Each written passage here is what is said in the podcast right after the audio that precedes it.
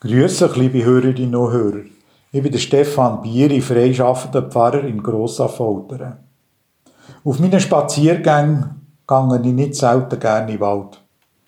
Da bin ich kürzlich auf gefällten Baumstämmen balanciert. Einfach so, mal schauen, ob das Gleichgewicht noch stimmt. Schöne, ganz lange Tremmeln haben darauf gewartet, dass man sie holt und in die Sage bringt.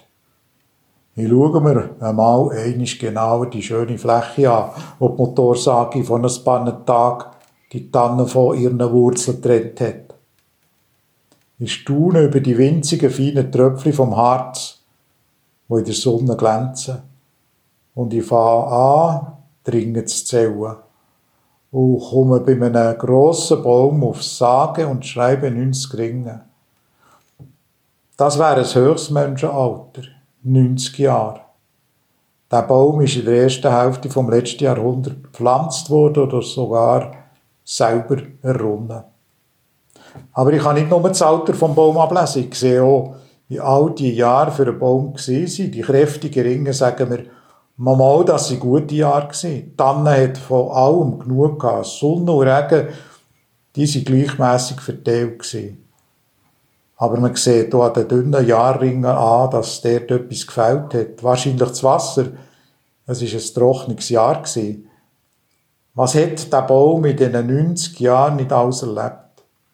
Aus einer kleinen Pflanze ist ein Baum geworden, den man jetzt für etwas brauchen kann.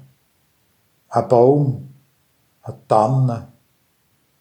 Ein Gleichnis für mein Leben, für dein Leben, für unser Leben. In unserer Vergangenheit hat es kräftige Ringe gegeben, Zeiten von Wachstum, aber eben auch gegen Zeiten vom Stillstand. Dann sagt man, brauchst nichts schönes Färben. So ist das Leben. Dein Leben, unseres. Das Dunkle und das Helle, das gehört dazu. Eine schöne Zusammenfassung wie wir unser Leben versöhnt im Licht vom Glauben könnten anschauen, wird uns im 103. Psalm gesagt, liebe Hörerinnen und Hörer. In der berndeutschen Übersetzung lese ich, barmherzig und gnädig ist der Herr, geduldig und reich in seiner Güte. Das ist einer da, wo das Gespräch mit uns sucht und wartet. Das ist die eine Seite. Auf der anderen Seite stehen wir. Was kommt von uns her? Warum ziehen wir es ging so zurück? Dabei dürften wir das Gespräch mit dem ging umsuchen. Es führt uns möglicherweise in ein freies, bewegtes Leben hinein.